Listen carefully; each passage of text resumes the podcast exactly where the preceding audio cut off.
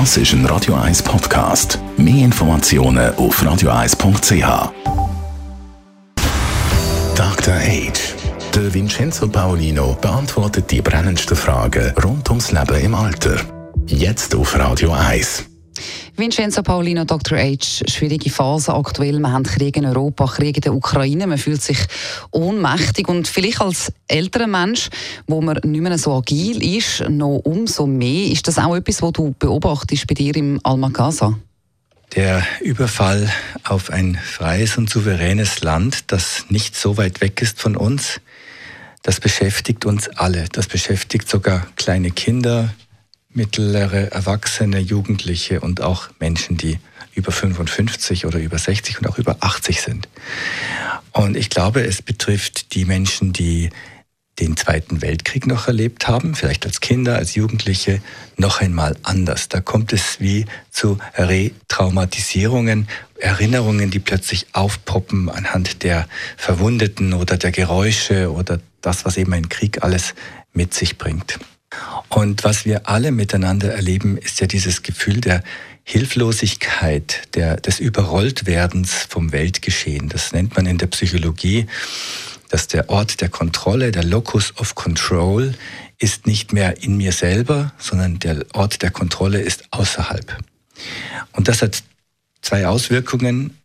Bei den einen ist es, dass es die Entschlossenheit nach vorne bringt und den Mut und so. Und bei sehr, sehr vielen anderen Menschen aber auch kann es ein Gefühl der Depressivität, der Depression auslösen. Ein Kennzeichen der Depression ist ja, dass man das Gefühl hat, man wird von außen bestimmt und kann überhaupt nichts machen. Wenn man jetzt im Alter allenfalls nicht mehr kann aktiv helfen also wie das viele machen, mit Hilfsgütern sammeln und irgendwo hinbringen, was kann man gleich machen, um irgendwie sich helfend zu fühlen? Ja, die allermeisten Menschen äh, spüren, dass sie gerne auf eine Art helfen oder unterstützen wollen. Ähm, und nicht alle haben diese Möglichkeit. Wir können nicht alle mit dem Auto oder mit dem Flugzeug jetzt nach Polen an die Grenze fahren zur Ukraine und dort, und dort Sachen verteilen oder, oder gar jemand mit dem Auto hier in die Schweiz bringen und bei sich aufnehmen. Das habe ich jetzt, ein Facebook-Freund von mir macht das. Und ich finde das großartig und habe dem natürlich gratuliert und gedankt. Aber ich selber kann das jetzt zum Beispiel nicht.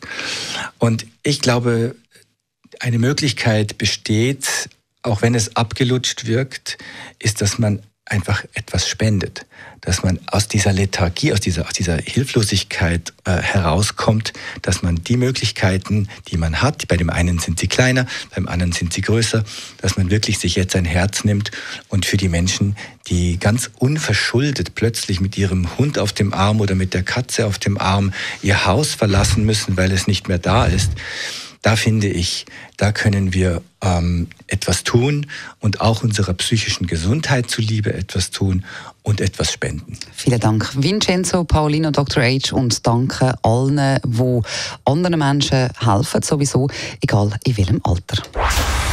Dr. H. Jeden Sonntag auf Radio 1. Unterstützt von Alma Casa, Wohngruppe mit Betreuung und Pflege rund um Tour www.almacasa.ch